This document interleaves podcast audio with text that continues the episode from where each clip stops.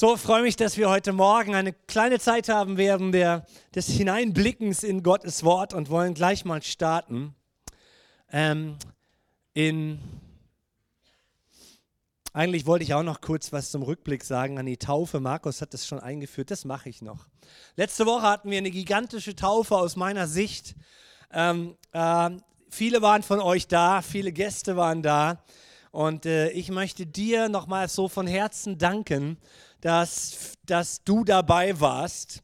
Aber irgendwie hat mich das auch besonders bewegt, dass du, das will ich wirklich so, das meine ich so, wie ich sage, dass du mitgeflossen bist in der Führung des Heiligen Geistes. Wow, was für ein Wort hier vorne. Ähm, ich meine das ernst, so wie ich das sage hier. Und ich meine besonders, dass das sichtbar wird äh, bei solchen profanen Dingen wie ähm, das, was du vom Essbaren mitgebracht hast letzte Woche. Manche Gemeinden haben dann Riesenkuchenlisten und müssen dann vorgeben, wer was mitbringt, damit es reicht. Und wir sind noch nie so reingegangen. Wir machen das Grobe und dann vertrauen wir, dass der Heilige Geist zu dir spricht. Und dann finde ich das ein ganz geistliches Phänomen, die Fülle an Kuchen, die Vielfalt an Kuchen, was Menschen da alles mitgebracht haben und am Ende sagst du, es hat alles gepasst. Und es waren noch zwölf Körbe übrig. Es gab hier jemand unter der Gemeinde, die hatte frühmorgens diesen Impuls, nimm doch noch mal ein Handtuch mit für jemanden, der sich vielleicht noch zusätzlich taufen könnte. Das musst du dir überlegen. Ich möchte mit uns gemeinsam so weiter unterwegs sein in einer ganz großen Freiheit des Heiligen Geistes. Dass wir nur das Nötigste organisieren und absprechen und dass wir dem Heiligen Geist in einer wunderbaren Form freigeben, in einer ernsthaften Form freigeben Freiheit geben, dass du angesprochen werden kannst und dazu gemeinsam beiträgst. Das ist das, was ich sichtbar wahrgenommen habe. Und diese unglaubliche Fülle von Gemeinschaft, wo du jemandem zugehört hast, ermutigt hast, ja, ihm gedient hast. Also ich finde das so krass, dass wir als Gemeinde solche Momente haben dürfen. Findet ihr auch? Und dann möchte ich noch einen Dank an den Heiligen Geist geben für das Wetter. Auf meiner Wetter-App war 100% knalle Sonne ohne ein Wölkchen.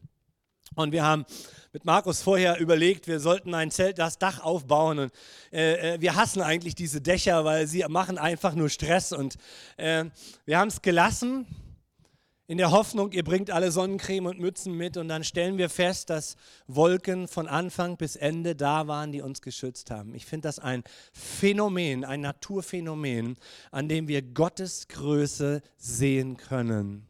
Und vielleicht können wir dem Heiligen Geist und Jesus und dem Vater dafür einen Applaus geben. Dafür danken. Wir nehmen so oft so viele Dinge so als natürlich und doch steckt Gott real dahinter in deinem Alltagsleben.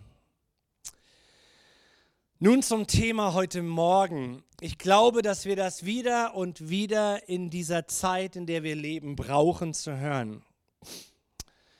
Ähm, ich bin so am Rand meines Lebens unterwegs mit dieser Tagesschau-App. Ich meine jetzt keine Werbung dafür. Aber das hilft mir so ein bisschen mal so abzudaten am Tag, was war denn so, ähm, um nicht zu viel Nachrichten konsumieren zu müssen.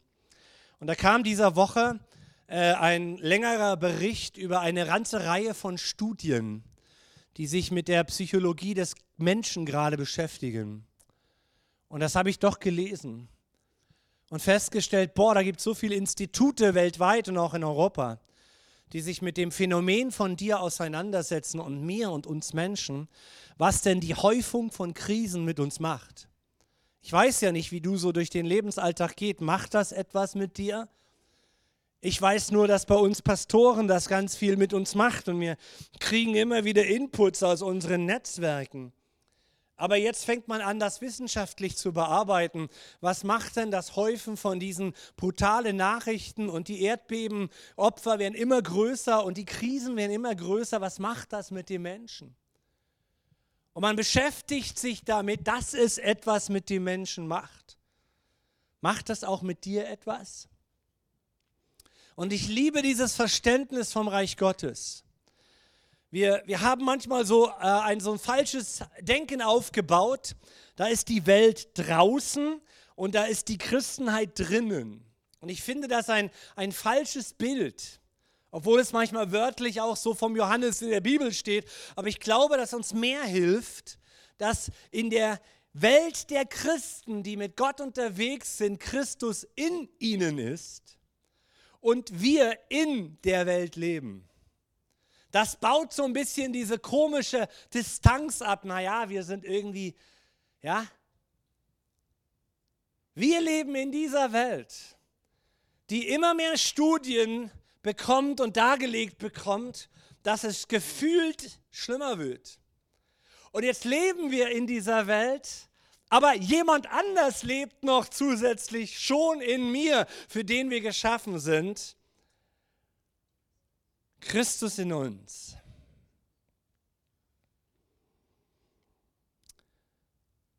Mein ehemaliger Missionsdirektor, Brad Thurston, den dürfen wir heute auch mal ehren, oder ich, mit dem wir vor ziemlich genau 30 Jahren unseren Missionsdienst starteten, meine Frau und ich, unsere Familie, schrieb kürzlich in, in einem seiner Essays, dass er bei den Missionaren und geistlichen Leitern weltweit aus seinem Netzwerk und darüber hinaus, die er betreut, mit denen er in Kontakt ist. Und wir schreiben uns auch immer wieder mal hin und her. Er ist so ein bisschen informiert, was hier auch in Wittenberg passiert. Wir sind immer noch befreundet. Er schreibt wörtlich übersetzt, so ein inneres Grummeln ist da bei den christlichen Leitern dieser Welt. Wenn sie auf das Erschüttern dieses Planeten gucken und, und wahrnehmen, was überall passiert. Was kommt da auf uns zu? Und was uns alle mit, diese, mit der gesamten Menschheit dieses Planeten vereint, ist, dass noch nie jemand gewusst hat, was auf ihn zukommt. Ja? Ihr geht jetzt in eine schöne Zeit der Bibelschule, aber ihr wisst nicht, was auf euch zukommt. Und rückblickend sagen wir manchmal, es ist gut so. Das vereint uns mit der gesamten Menschen. Und was uns mit den gottesfürchtigen Menschen aller Zeiten vereint, ist, dass Gott zu allen Zeiten seinen Leuten gesprochen hat und das finde ich heute Morgen bringt Judas auf den Punkt. Und in diesen Brief wollen wir heute Morgen kurz eintauchen. Das ist ein ganz kurzer Brief. Den kannst du ganz schnell zu Hause lesen. Das ist nur ein Kapitel. Und wir lesen aus dem ersten Kapitel, also aus dem einen Kapitel, die Verse 1 und 2. Judas war ein Mitstreiter Christi oder eben ein Jünger Jesus, ein, ein, ein, ein, ja, ein, ein, ja, er war ein, ja, wir wissen nicht genau, wer er war. Ähm, nicht wirklich. Judas, ein Knecht Jesu Christi, aber Bruder des Jakobus, den Berufenen, die in Gott, dem Vater, geliebt und in Jesus Christus bewahrt sind. Barmherzigkeit und Friede und Liebe werde euch immer reichlicher zuteil. Aus diesem ersten Vers nehme ich meinen Titel heute Morgen. Berufen, gerufen, geliebt und bewahrt. Berufen, geliebt und bewahrt. Judas schreibt an Heidenchristen oder Judenchristen im ersten Jahrhundert, die Christus, an Christus geglaubt haben. Jesus war schon in der Ewigkeit. Und er sagt, du bist berufen, ihr seid berufen. Und das galt diesen Judenchristen, an, die, an denen er diesen ersten Brief schreibt. Mittlerweile wissen wir, dass Paulus auch schon Briefe geschrieben hat zu dem Zeitpunkt, als Judas sich aufmachte, diesen Brief zu schreiben. Und Paulus, den haben, kennen wir ja immer wieder aus unseren Gottesdienstpredigten, Paulus, der Apostel, schreibt im Epheserbrief Kapitel 4, 1 bis 1 und 2.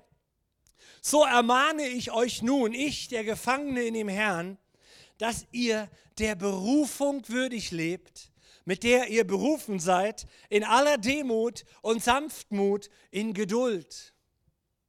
Paulus weiß auch etwas davon, von der Berufung, die die Christen haben. Und das schreibt Paulus hier den Ephesern an alle. Das ist nicht eine Gruppe von Pastoren oder Leitern, sondern jeder gläubig gewordene Christ, also auch du heute Morgen hier oder am Livestream, zu dir kommt dieser Text. Und es war beim Paulus bekannt, dass Gott Menschen beruft, seine Gemeinde zu führen, zu lehren, Pastoren zu sein, zu dienen, auch im Lobpreisbereich. Menschen, die merken, ich habe eine besondere Berufung, Gott hat mich gerufen. Und wir haben manchmal so das Empfinden, ja, ja, das sind die Berufenen. Wir haben sie ja in der Gemeinde. Kindergottesdienstmitarbeiter, berufene Leute zum Leitungsdienst. Ist ja gut, alles klar, tschüss. Aber dieses Wort gilt dir, jedem von uns. Jedem von uns, der sagt, ich habe nicht die Berufung zum Pastor. Meine Berufung ist als Ingenieur in der Firma oder whatever. Das Wort gilt jedem von uns. Wir sind berufen. Wir haben eine Berufung. Gott hat dich berufen. Wozu? Er hat dich berufen, Gottes Ehre und seine Größe und seine Realität zu reflektieren in dieser dunklen Welt. Denn wir sind das Licht dieser Welt, sagt Jesus. Wir sitzen auf dem Berg und leuchten. Du bist berufen, als Kind Gottes seine Liebe zu spiegeln. Du hast eine Berufung in aller Demut, in aller Sanftmut, in aller Geduld. Du bist gerufen, um mitzumachen in einer Zeit wie diese bei der Wiederherstellung des Reiches Gottes. Dabei zu sein. Dass Menschen sich versöhnen lassen mit Gott Du bist berufen als Beter in einer Welt, die voll ist von Diskutieren, von Reden, von Gemurre, Geschimpfe und vielen anderen Dingen, die die Zeit vergeuden. Du bist gerufen, Zeit ins Gebet zu investieren, um die Segnungen Gottes über Menschen auszusprechen. Interessant. Ich bin mir immer froh, wenn ich vor dem Gottesdienst so als Pastor so ein bisschen in Ruhe gelassen werde, weil ich bin im, in, in, Predigtgedanken und so, ja. Nicht, dass ich, dass ich dich wegschicke. Heute Morgen kommen drei Menschen zu mir vor dem Gottesdienst und sagen unter anderem, wir haben Stress mit unserem Nachbarn. Drei. Du warst nicht alleine, als du zu mir kamst. Und das finde ich sehr ungewöhnlich, diese Message, drei Leute an einem Sonntagmorgen.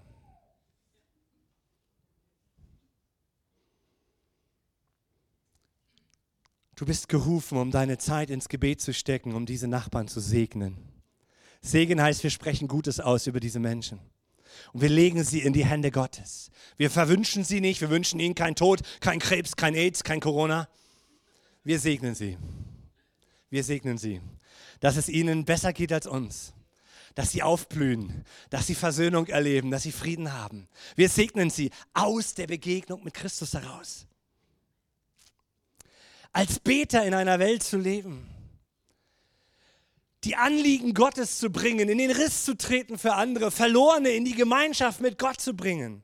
Seine Freundlichkeit aus der Beziehung mit ihm heraus zu leben.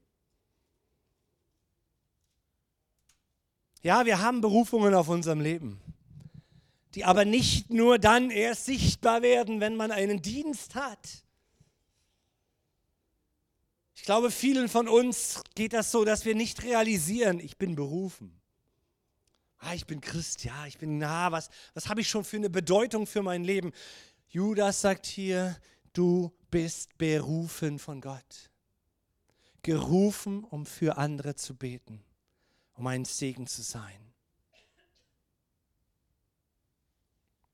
Im 1. Korinther 1, Vers 26 sagt Paulus, seht doch, Brüder und Schwestern, auf eure Berufung, Opsa. Seht doch auf eure Berufung. Also es ist nicht nur ich, der oft nicht hinguckt auf seine Berufung. Auch ich als Pastor, ich musste in, diesem, in diesen vergangenen Monaten, bin ich durch so schwere Zeiten innerlich gegangen. Am Ende dieser Zeit stand für mich, dass ich auf meine Berufung gucken musste. Ich habe eine Berufung. Nicht, ich habe eine Berufung, setz dich hin. Ich habe eine Berufung. Die ist eine Last in dieser Zeit.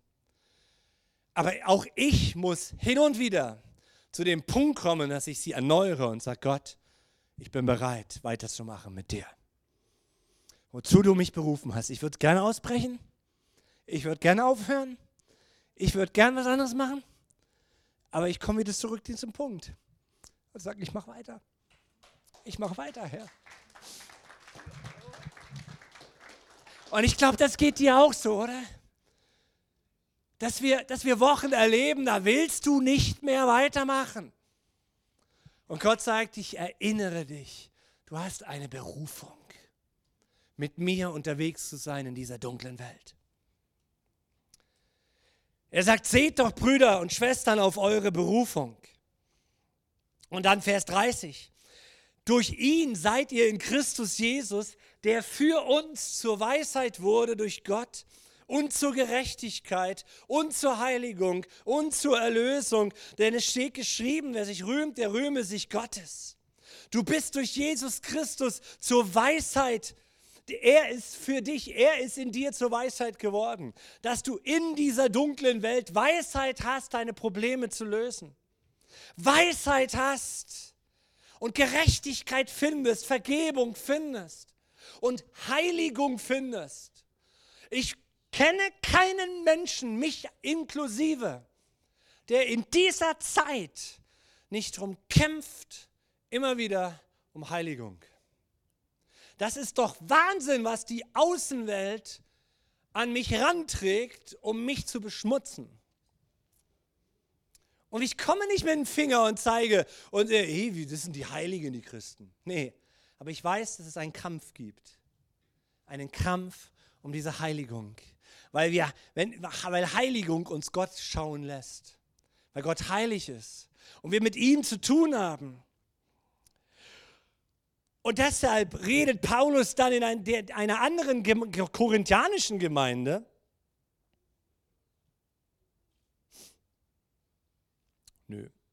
Das war schon. Er schreibt den Thessalonichern. Neue Genfer Übersetzung mal, 2. Thessalonicher 1. Weil wir das alles vor Augen haben, hören wir nicht auf, für euch zu beten. Wir bitten unseren Gott, der euch zum Glauben gerufen hat, dass er euch hilft, ein Leben zu führen, das dieses Rufes, dieser Berufung würdig ist und dass er in seiner Macht alles Gute, das ihr vorhabt, zustande kommen lässt und alles, was ihr auf der Grundlage des Glaubens tut, zur Vollendung bringt. Was ist denn das mal für ein Wort? Ist das nicht krass? Wir wissen, wir haben alle eine Berufung. Und jetzt hören wir nicht auf, füreinander zu beten, dass Gott uns hilft, ein Leben zu führen, der dieser Berufung würdig ist. Dass wir es schaffen in der Schule, auf Arbeit, zu Hause, wo immer wir sind. Und was auch immer wir, in was immer wir reingehen werden, was noch immer in der Zukunft vor uns liegt. Und es ist wichtig zu beobachten, wie wir in einer Gesellschaft leben, die eine tiefe Identitätskrise widerspiegelt. Menschen wissen nicht mehr, wer sie sind. Und gesellschaftliche Strömungen versuchen ihnen zu helfen. Mit dem Begriff Freiheit, warte einfach. Sei der, der du dich gerade fühlst. Und wir werden sehen, dass das auch nicht funktioniert. Weil unsere tiefe Bestimmung in der Beziehung mit Christus ist. Wer bin ich? Und wir haben eine Verantwortung, das für uns selber zu leben, aber auch für unsere Kinder. Und ich spreche jetzt mittlerweile in einer Autorität als Opa, als Großvater, auch für unsere Enkelkinder. Dafür zu beten, dass diese tiefe Identität, die sie in Christus finden, von uns gelebt werden kann und dass sie selber eine starke Beziehung mit Christus und dementsprechend den Werten der Wahrheit finden und leben können. Dass ihr Leben verwurzelt ist mit den Worten Gottes und dass wir als Familien ihnen eine gesunde Beziehung mit Gott vorleben können. Paulus schreibt in Ephesern im Kapitel 4, so ermahne ich nun euch, ich, ich der Gefangene in Christus, dass ihr der Berufung würdig lebt, mit der ihr berufen seid. In aller Demut und Sanftmut, in Geduld, ertragt einander in Liebe und seid darauf bedacht, zu wahren die Einigkeit im Geist durch das Band des Friedens. Ein Leib, ein Geist, wie auch ihr berufen seid zu einer Hoffnung eurer Berufung. Ein Herr, ein Glaube, eine Taufe, ein Gott und Vater aller, der da ist über allen und durch alle und in allen. Und das Leben mit Gott wird auch wieder gespiegelt in einer Gemeinde.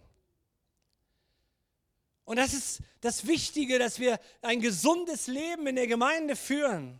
Wir alle tragen die Verantwortung für Gottes Gemeinde.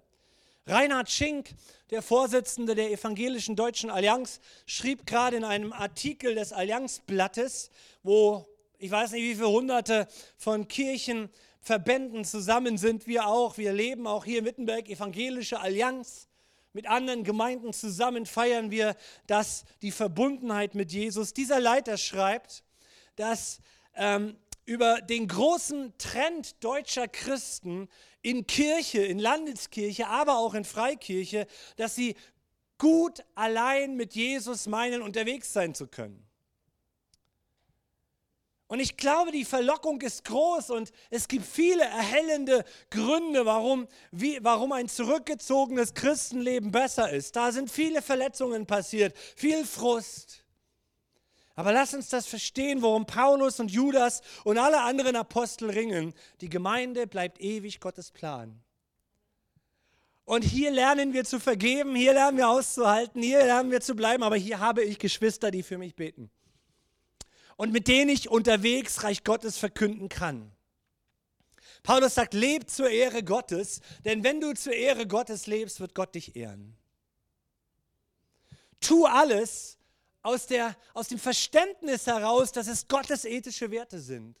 Und dann wirst du sehen, wie Gottes Segen auf dir, auf dir ruht. Das Zweite, was Judas hier sagt, ist, wir sind geliebt. Wir sind berufen und wir haben einen Vater, der uns liebt. Wir sind, wir, wir sind geliebt in Gott, dem Vater. Dieser Gott, der diese Welt in seiner Hand hält, ist ein liebender Gott. Und ich hoffe, dass wir durch die wissenschaftlichen Belege unserer Zeit mal öfters dazu kommen, uns von diesem dämlichen Satz zu verabschieden, wenn es, wenn es Leid gibt in dieser Welt, dann ist doch Gott dran schuld. Nee, langsam checkt es auch die Wissenschaft, dass viele Dinge dieser Krisen, die in denen wir leben, Menschen verursacht sind. Da muss der liebe Gott gar nicht Hand anlegen. Das kriegen wir selber hin. Gott ist ein liebender Vater. Er ist ein liebender Gott zu dir. Er hat kein Interesse, dich leiden zu lassen. Er nimmt mit mir Leiden mit, weil er uns dadurch wachsen lässt aber er hat Leid nicht vorprogrammiert für dein Leben. Das ist Teil dieser gefallenen Welt. Weil sonst macht es keinen Sinn, dass mal in der Ewigkeit kein Leid mehr sein wird. Leid ist nicht Gottes Plan. Aber er, hat, er kann damit umgehen, mit dir und auch sich und mit dem Leid dieser Welt. Dass er dir Kraft gibt, mit dir gemeinsam durchzugehen in dieser gefallenen Welt. Wir haben eine Liebe auf unserer Seite eine reale, echte Liebe auf unserer Seite.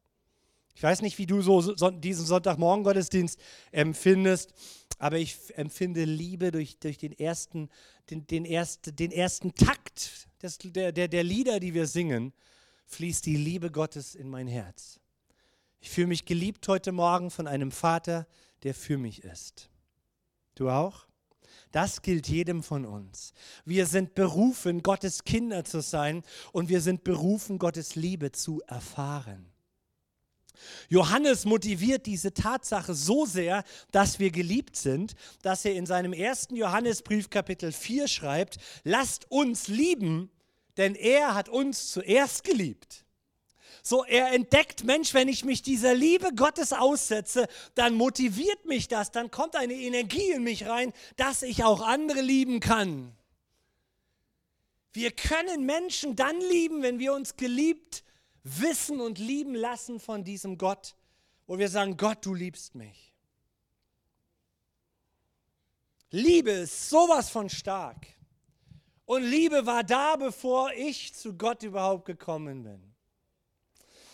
Ich sehe in meinem Leben gerade so ein, ein schönes Bild, was sich so aufgebaut hat in meiner Familie und Verwandtschaft, dass mir das immer wieder deutlich macht. Ich habe einen Enkel namens Josias und er ist gerade jetzt so in diesem Schulanfängeralter, sechs Jahre gerade in die Schule gekommen. Und ich würde sagen, aus meiner Wahrnehmung, er liebt seinen Opa. Er liebt mich. Er liebt mich. Er liebt alle. Seine Eltern liebt er über alles, seinen Bruder, seine Tanten, Oma, alle und auch mich. Und gestern durfte er das erste Mal, hat lange darauf zugearbeitet, das erste Mal bei den Roy Rangers im Team sein. So, kommt dann zur Schule, darfst du Roy Ranger werden. Und am Ende kam es, wie es oft ist, ähm, und äh, kam und motivierte so seine Jungs im Team. Er sah mich und dann lief er auf mich zu und dann rief er, alle auf Opa beim Ranger Stammtreff. Ich bückte mich ein bisschen, ich ließ ihn auf meinen Rücken springen und seine Jungs dort rum aus seinem neuen Team standen so ein bisschen mit offenem Mund da. Auch andere, die mich ja schon länger kannten, aber eben nicht unter dem Pseudonym Opa. Und sie stoppten und sprangen nicht auf meinen Rücken. Und dann stand ich da so da und dann erklärte ich ihm das auf dem Rücken. Weißt du, wir sind hier bei den Roy Rangers und deine, deine anderen Jungs, weißt du, die kennen mich unter dem Namen Siggi. So das nächste Mal, wenn du rufst, kannst du einfach sagen, alle auf Siggi. Und dann kommen sie. Dann war kurz Stille auf meinem Rücken. Und dann rief er noch lauter, alle auf Opa!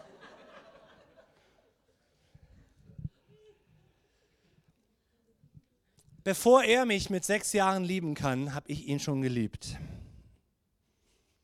Die Eltern noch viel mehr. Bevor er kapieren konnte, da ist jemand in meiner Nähe, der mich liebt, habe ich ihn schon längst geliebt. Du auch mit deinen Kindern. Bevor sie kapieren können, konnten, da sind Eltern, die mich lieben, wurden die allermeisten von euch schon geliebt. Gott hat dich geliebt. 1. Johannes 4, Vers 10. Darin besteht die Liebe. Nicht, dass wir Gott geliebt haben, sondern dass er uns geliebt hat. Und dann hat er, als er mich ergriffen hat und ich verstanden habe, Gott liebt mich, immer wieder eine Atmosphäre des Vertrauens und der Liebe gebaut. Und Gott möchte mit dir und mit mir, dass wir so mit ihm unterwegs sind, dass du auf seinen Rücken springst und sagst, alle, alle, alle auf meinen Papa. Du hast einen Papa im Himmel, der dich liebt, der jeden Schmerz mit dir teilt, der dir zuhört, der dich nicht maßregelt. Darin besteht die Liebe nicht, dass wir Gott geliebt haben, sondern dass er uns geliebt hat und gesandt seinen Sohn zur Versöhnung für unsere Sünden. Unsere Fehler trennen uns. Aber die bekommen wir weg. Die Distanz kann verschwinden, weil Jesus lebt. Ihr Lieben, schreibt, Paulus, schreibt Johannes, hat uns Gott so geliebt. Mann, dann sollten wir uns auch untereinander so lieben. Und lieben ist eine Entscheidung, Liebe ist nicht Gefühl. Ich habe am Montag eine Hochzeit, eine Trauung gehabt, den Oranienbaum und denen das wieder gesagt, Freunde, Liebe ist eine Entscheidung, nicht ein Gefühl. Gefühle kommen und gehen. Aber meine Entscheidung steht fest, ich bleibe füreinander, für den anderen. Epheser 2, Vers 4. Aber Gott, der reich ist an Barmherzigkeit, hat seine große Liebe, mit der er uns geliebt hat, auch uns, die wir tot waren in den Sünden, mit Christus lebendig gemacht. Aus Gnade seid ihr gerettet. Mein Enkel kann gar nichts dafür, dass er einen Großvater hat, der ihn liebt. Und du kannst auch nichts dafür, dass du einen Vater im Himmel hast, der dich liebt. Er hat dich geschaffen. Ich habe meinen Enkel nicht geschaffen, Gott sei Dank. Das ist entspannt. Das delegiert Verantwortung. Das ist so schön. Gott hat dich geschaffen, weil er dich liebt. Weil er mit dir heute in dieser, in dieser Zeit durch deine Lebenskrisen gehen will. Durch die Lebenskrisen dieser Welt, dieser Zeit. Aus Gnade seid ihr gerettet. Wollen wir diesen Text weiter mal lesen? Und er hat uns mit auferweckt. Das haben wir letzten Sonntag gefeiert in der Taufe. Ein Symbol, dass ich mit Christus auferweckt werde und eingesetzt im Himmel in Christus Jesus. Damit er in den kommenden Zeiten erzeige den überschwänglichen Reichtum seiner Gnade durch seine Güte gegen uns in Christus Jesus. O Gott wird einmal durch dich in der neuen Welt zeigen, wie groß seine Liebe an dir war. Du wirst einmal in der neuen Welt Zeuge sein von der Liebe, die du hattest in der alten Welt, aus der du kamst. Dein Leben hat einen Ewigkeitswert, weil in der neuen Welt wirst du den Menschen erzählen, wie groß Gottes Liebe ist. Damit Gott in den kommenden Zeiten erzeige den überschwänglichen Reichtum seiner Gnade durch seine Güte gegen uns in Christus Jesus. Denn aus Gnade seid ihr gerettet, nicht durch Glauben, das nicht aus euch. Gottes Geschenk ist es, nicht aus Werken, damit sich nicht jemand rühme. Denn wir sind sein Werk, geschaffen in Jesus Christus zu guten Werken, die Gott zuvor vorbereitet hat, dass wir darin wandeln sollen. Judas sagt, du bist geliebt. Du bist berufen für diese Zeit. Und schau mal, Gott möchte Werke vor dir vorbereiten. Er hat die nächste Woche, den nächsten Monat, die Menschen, denen du begegnest, schon im Blick. Und er öffnet Türen und er schließt Türen. Und wir gehen mit ihm und wir dürfen ihm vertrauen, dass wir dafür geschaffen sind, dass Gott Dinge vorbereitet. Wenn du nach seinem Reich trachtest, dann fallen dir alle Dinge zu.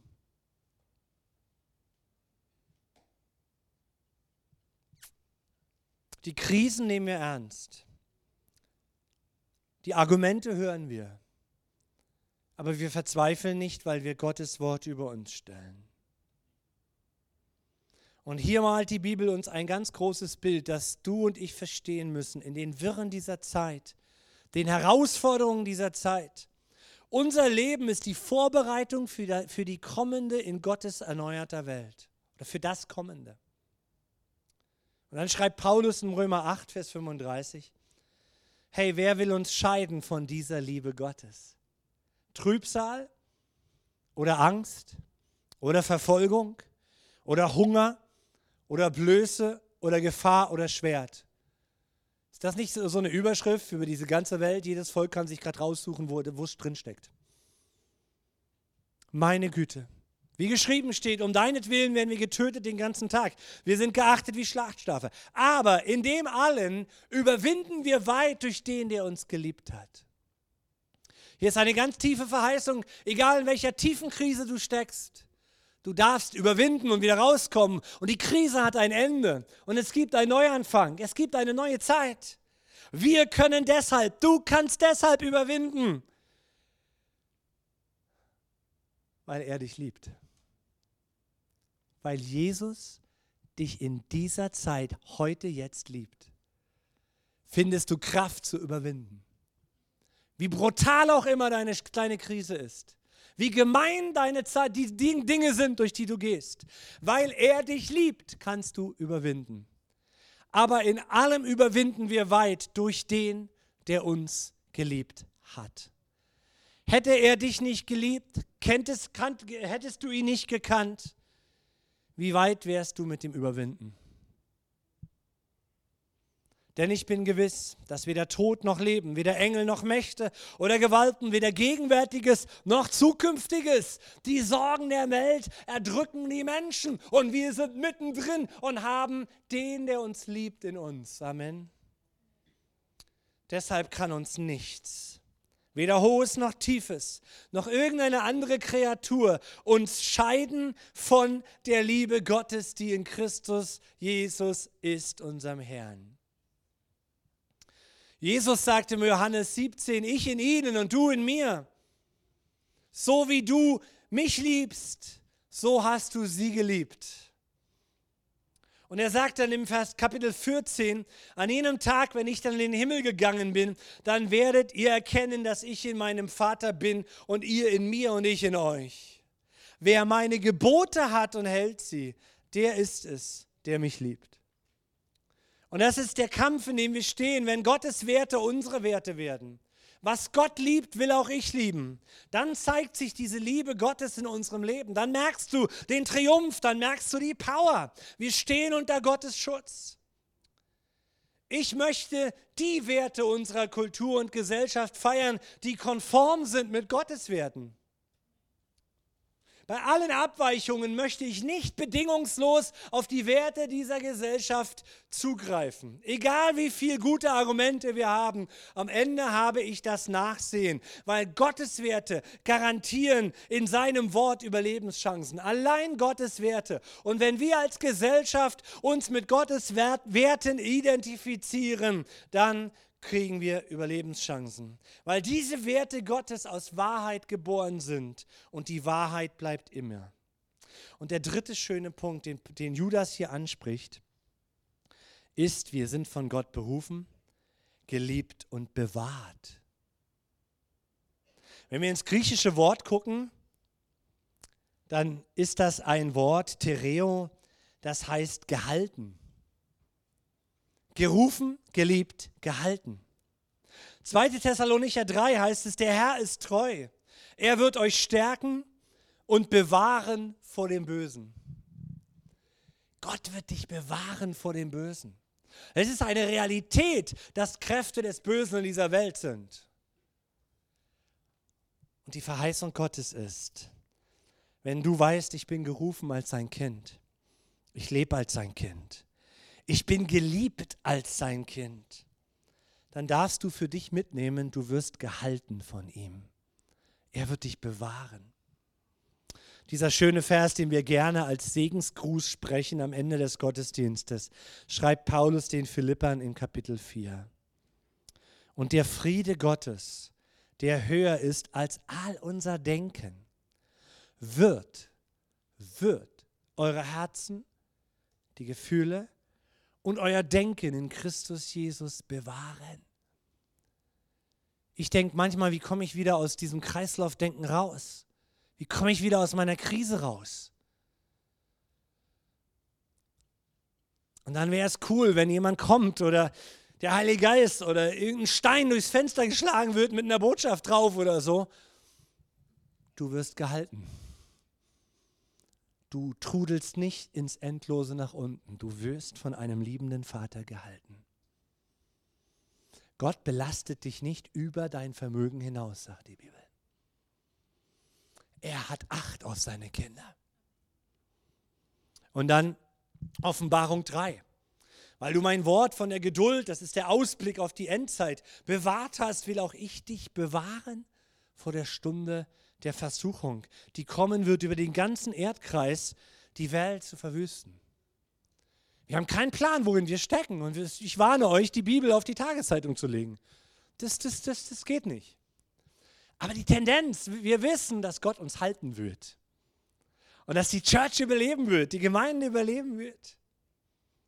Ein, ein, ein alttestamentlicher Psalm will ich euch nicht erhalten und dann gehen wir ins Gebet und schließen. Psalm 41, Vers 3.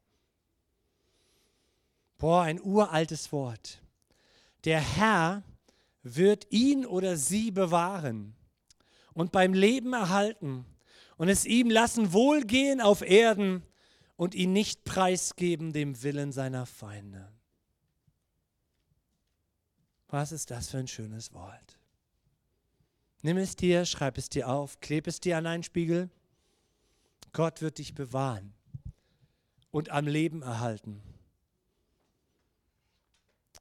Leben in Ewigkeit. Und es dir wohlergehen lassen, Lutherdeutsch, ja, lassen wohlgehen.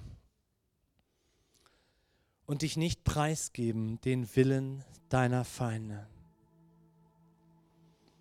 Judas, Knecht Jesu Christi, aber Bruder des Jakobus, den Berufenen, die Gott, die in Gott, dem Vater geliebt und in Jesus Christus bewahrt sind. Barmherzigkeit, und Friede und Liebe werde euch immer reichlicher zuteil. Magst du mit mir zusammen aufstehen und die Augen schließen, einfach Gott einladen in dein Leben und sagen, Herr, ich brauche mehr Barmherzigkeit, ich brauche mehr Friede Und ich brauche mehr Liebe. Ich brauche mehr, Herr, für mein Leben. Gott, wir stehen vor dir. Wir spüren alle das, das Wackeln dieses Planeten. Das Wackeln von, von Dingen, die noch so sicher waren vor 20 Jahren. Und du gehst mit uns hier durch. Und wir malen nicht ein Bild der Dunkelheit in, für die Zukunft, sondern ein ganz helles, schönes Bild. Dieses Bild übernehmen wir von dir. Du kommst und machst alles neu. Und du wohnst jetzt schon in uns. Und wir beten, dass unser Leben ein Lichtkegel ist in dieser Welt. Wo immer wir Menschen treffen, wo immer wir mit Menschen unterwegs sind. Ob es im Supermarkt ist, auf der Straße, in der Nachbarschaft, auf der Arbeit. Menschen, die im Dunkeln leben, nicht weil du sie verbannt hast, sondern weil sie noch nicht sehen, dass du ein guter Vater bist. Wir laden dich ein, Heiliger Geist, wir brauchen mehr Barmherzigkeit, mehr Liebe und mehr Frieden. Und wir erbeten, dass du uns die Augen öffnest, dass wir dich sehen, dass du unser Leben gerufen hast für ein Leben mit dir. Dass du uns Liebe gibst und dass du uns hältst.